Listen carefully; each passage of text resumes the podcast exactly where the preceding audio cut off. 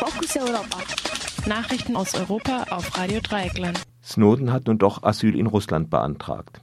Unter Berufung auf den Chef der Immigrationsbehörde Konstantin Romodanowski teilte die russische Immigra Nachrichtenagentur Itatas mit, der von den USA gesuchte IT-Fachmann Edward Snowden habe nun doch in Russland einen Asylantrag gestellt. Snowden wurde durch seine Enthüllungen über das US-amerikanische Spähprogramm PRISM und das britische Spähprogramm Tempora weltberühmt und wird eben deshalb von den USA als Verräter verfolgt. Zunächst wollte Snowden, der sich noch immer im Transitbereich des Moskauer Flughafens aufhält, keinen Asylantrag in Russland stellen. Der russische Präsident Wladimir Putin hatte ihm Asyl nur unter der Bedingung angeboten, dass Snowden künftig schweigt. Mittlerweile hat Putin den USA vorgeworfen, für die verfahrene Lage verantwortlich zu sein. An die USA gewandt sagte Putin, Zitat, Sie haben alle Länder so in Angst versetzt, dass ihn niemand mehr möchte. Auf diese Weise haben sie ihn auf unserem Territorium blockiert. Gestern Nacht sind in Belfast erneut Demonstrierende und Polizistinnen zusammengestoßen. Laut der BBC haben protestantische Protestierende die Polizistinnen mit Brandsätzen und anderen Wurfgeschossen angegriffen. Die Polizei hätte Wasserwerfer eingesetzt. Seit Freitag gibt es im nordirischen Belfast Unruhen. Ausgelöst hatte sie das Verbot, einen Marsch des protestantischen Oranienordens durch eine Straße im Norden Belfasts ziehen zu lassen. Der Guardian schrieb, dass sich die radikalen Unionisten immer mehr als Verliererinnen des Friedensprozesses sähen.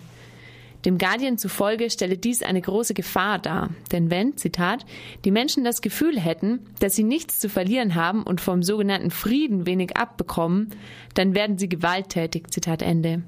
Die Unionisten wollen, dass Nordirland weiterhin zum Vereinten Königreich gehört. Mehrere tausend demonstrierten heute am Athener Syntagma-Platz vor dem Parlament gegen das Sparprogramm der Regierung. Die Demonstration, zu der die beiden größten Gewerkschaftsdachverbände Griechenlands aufgerufen hatten, blieb aber deutlich kleiner als bei früheren Gelegenheiten. Streiks beeinträchtigten den öffentlichen Verkehr und Flugverkehr in Griechenland. Die OECD geht mittlerweile davon aus, dass die Arbeitslosigkeit in Griechenland wie auch in Spanien auf 28 Prozent steigen wird. Die Jugendarbeitslosigkeit ist bereits jetzt wesentlich höher. Bereits gestern begann der dreitägige landesweite Streik gegen weitere Massenentlassungen im Staatssektor. Angestellte der Kommunen legten die Arbeit nieder. Mit Auto- und Motorradkorsos sorgten Polizistinnen und andere Staatsbedienstete für Verkehrschaos in Athen. Am Abend gab es eine Vorabdemonstration vor dem Parlament.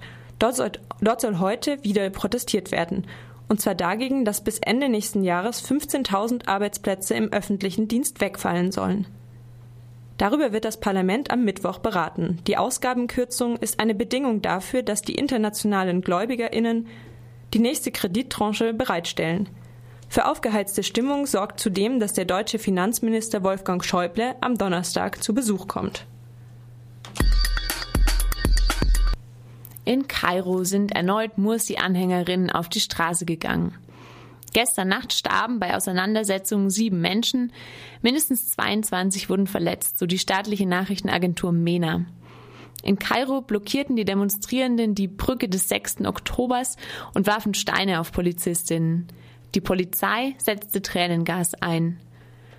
Zudem versammelten sich 10.000 Mursi-Befürworterinnen vor der Raba al-Adivia-Moschee. Dort werden seit Wochen Mahnwachen abgehalten.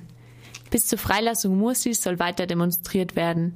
Das Militär hält Mursi an einem unbekannten Ort fest und ohne formelle Anklage. Ungarns Nationalbank hat den IWF aufgefordert, das Land zu verlassen. Der Nationalbankchef schrieb an die IWF-Chefin Christine Lagarde, die ständige Vertretung des IWF in Ungarn sei unbegründet. Ohnehin werde Ungarn den 2008 erteilten IWF-Kredit bis Ende des Jahres vollständig zurückzahlen. Der IWF antwortete, dass ab September keine neue Vertreterin mehr nach Ungarn entsandt werde. Der IWF sei stets auf Einladung der Gastländer in den Mitgliedstaaten präsent. Die regulären bilateralen Konsultationen solle, sollen allerdings fortgesetzt werden. Laut der ungarischen Seite portfolio.hu versucht die ungarische Regierung mit der Aufforderung an den IWF, sich als unabhängig von äußeren Einflüssen darzustellen. Das könnten sie im Wahlkampf im nächsten Jahr nutzen. Edward Snowden wurde für den Friedensnobelpreis nominiert, denn er habe zu einer besseren und sicheren Welt beigetragen und sich für fundamentale Rechte und Freiheiten eingesetzt. Dies teilte ein schwedischer Soziologieprofessor dem Nobelpreiskomitee mit.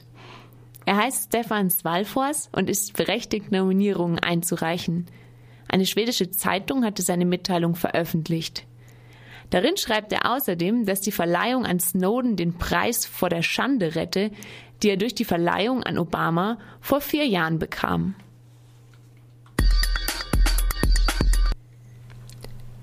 Heute findet ein informelles Treffen der Umweltministerinnen in Vilnius statt. Thema ist die Biodiversitätsstrategie der EU bis 2020. Darin geht es unter anderem um die Gewinnung von Schiefergas. Schiefergas wird hauptsächlich über das umstrittene Fracking gewonnen. Zudem soll die UN-Klimavertragsstaatenkonferenz in Warschau im kommenden November vorbereitet werden. Ein weiteres Thema ist der Klimawandel. Das EU-Parlament hatte es vor kurzem verschoben, 900 Millionen weitere Emissionszertifikate auszuschütten. Den Handel mit CO2-Emissionszertifikaten analysierte Jans Kowalczyk von Oxfam gegenüber Radio Dreieckland folgendermaßen.